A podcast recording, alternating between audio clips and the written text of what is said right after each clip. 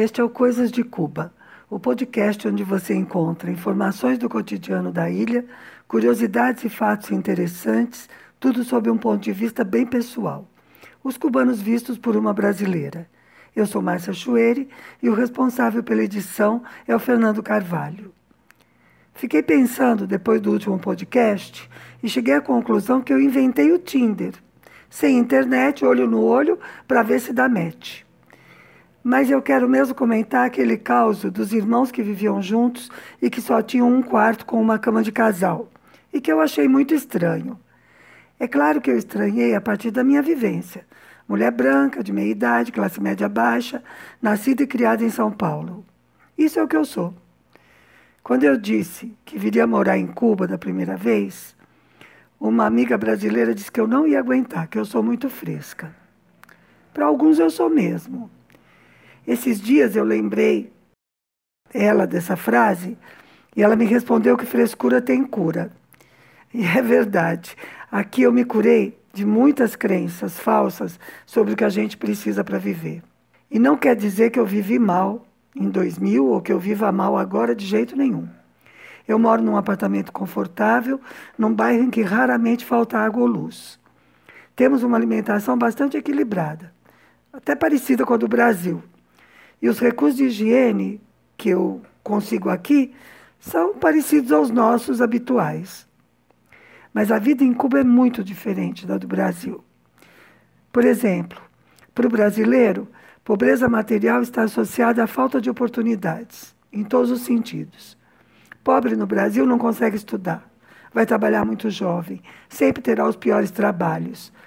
Seus filhos sofrerão as mesmas condições, e assim vai se perpetuando a desigualdade. Sem entrar na questão do racismo que eu vou deixar para outro dia, porque quero falar do racismo aqui também e comparar um pouco. Então, aqui, a questão da pobreza não é assim. Todos realmente podem ir à escola e chegar à universidade se quiser. E todos podem ter emprego conforme sua formação, pelo menos a grande maioria. Mas nem todo mundo quer. E isso já é outra história para outro podcast também. E quase todo mundo aqui é pobre no sentido material. A causa principal, claro, é o bloqueio norte-americano. Mas também pesa muito o fato de que Cuba é uma pequena ilha do Caribe, com poucos recursos naturais. Não tinha muita riqueza material para socializar. Quando eu penso no que poderia ter acontecido no Brasil, com toda essa riqueza, que aliás está sendo entregue aos estrangeiros, de novo e ainda, enfim.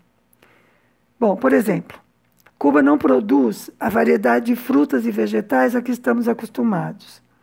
Sabe aquela frase de relacionamento que acaba?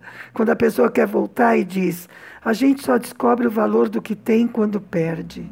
Então, se aplica também a abobrinha, giló, almeirão, couve mineira. Gente, eu chego a sonhar com uma farofa de couve. O cuscuz nordestino, o pão de queijo, nem se fale.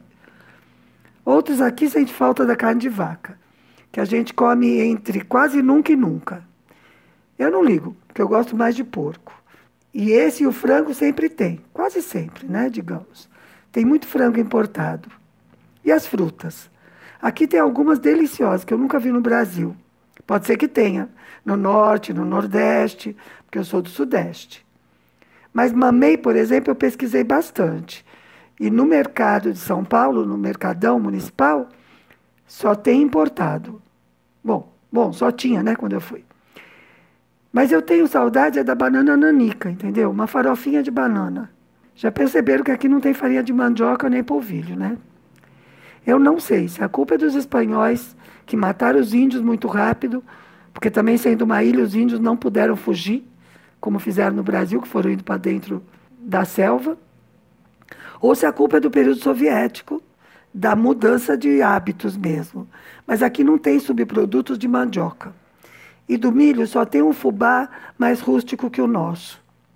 Às vezes eu chegava do mestrado com tanta vontade de comer farofa que eu punha essa farinha de milho em cima do feijão, crua mesmo. Minha mãe cubana ficava horrorizada. E ainda por cima ela sempre confirmava que eu pensava mesmo como pobre. Então, o que eu digo é que nossa alimentação aqui é equilibrada, mas também é repetitiva. Não tem a diversidade que a gente estava acostumada. Dos produtos de higiene, eu estou encontrando de tudo. Mas já passamos um período, por exemplo, que não se encontrava papel higiênico, ou sabonete, shampoo, acetona, nem pensar. Eu até desisti de pintar as unhas e pronto. Mas imagine explicar isso para uma mocinha de 14 anos criada em São Paulo. Não está tão fácil, mas ela está entrando, assim, ela quer muito continuar vivendo em Cuba. Agora, aqui está acontecendo um problema a mais. Os preços subiram muito em consequência da crise econômica internacional, né? Está acontecendo no mundo, pandemia, tudo isso, mas também como consequência do ordenamento monetário, que tem vários aspectos em relação a isso. Se você quiser saber mais sobre isso, uma dica. Você pode ver os vídeos número 31, 39 e 65 do canal Direto de Cuba no YouTube, em que eu falo do ordenamento monetário. Bom, voltando aqui. O que é ou não pobreza aqui? Os irmãos daquela história, ele médico e ela estudante de educação física, moravam num quarto e cozinha. A questão da moradia é uma das mais complicadas em Cuba porque a Revolução não conseguiu manter a política habitacional do período soviético. E desculpem se eu me repito, mas eu acho importante que saibam como era e como ficou. Enquanto Cuba participou do mercado comum com os países do leste europeu, aqui tinha muita fartura.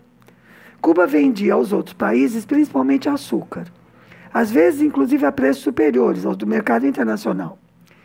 E recebia de tudo, petróleo, máquinas, equipamentos, insumos agrícolas, material de construção, muito importante, e também alimentos industrializados. Por isso eu falei da mudança de hábitos, roupas, calçados. Eu tenho uma amiga que reclama, que diz que naquela época todo mundo estava vestido meio igual assim e que as roupas soviéticas não eram bonitas. Recebiam também matéria-prima para as indústrias de produtos de consumo daqui.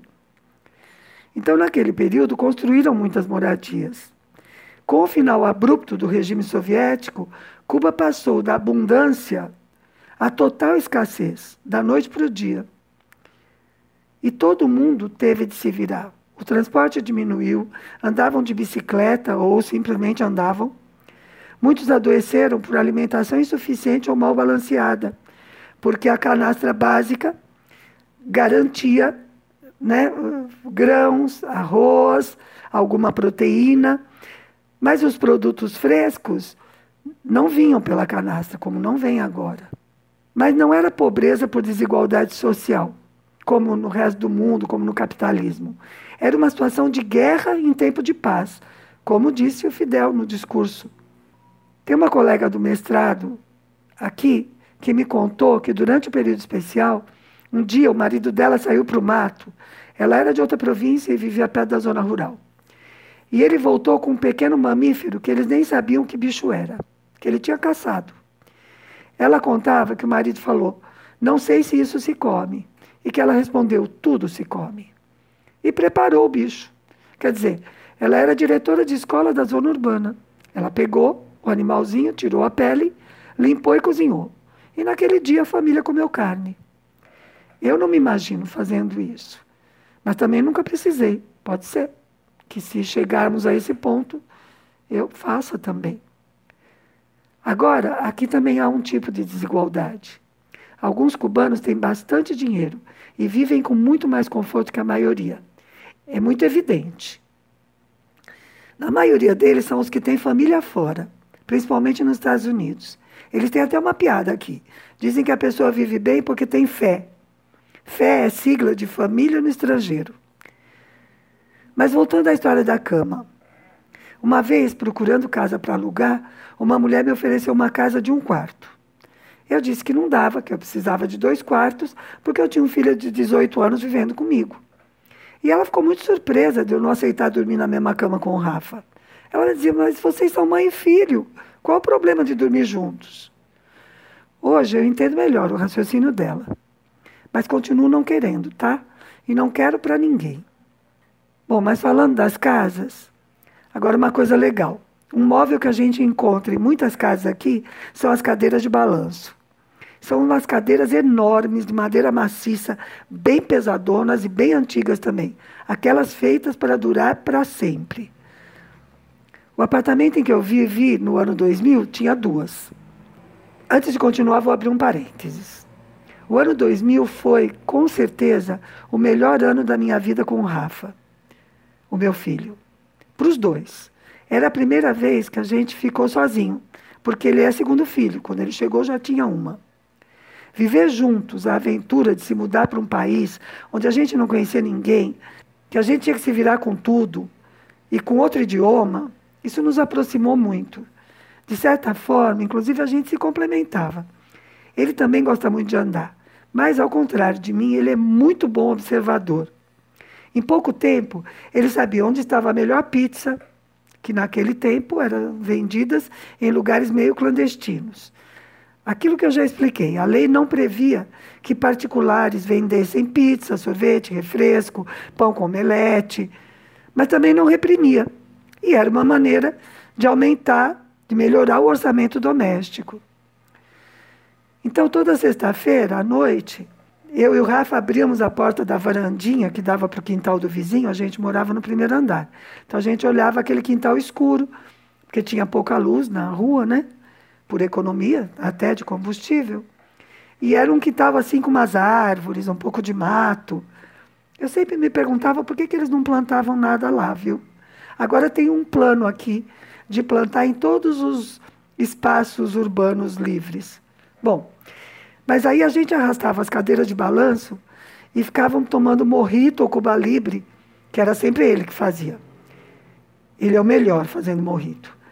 E a gente conversava sobre o que tinha acontecido na semana, ou sobre a saudade do pão de queijo, as nossas descobertas, e a gente ria muito dos foras que a gente dava e tudo.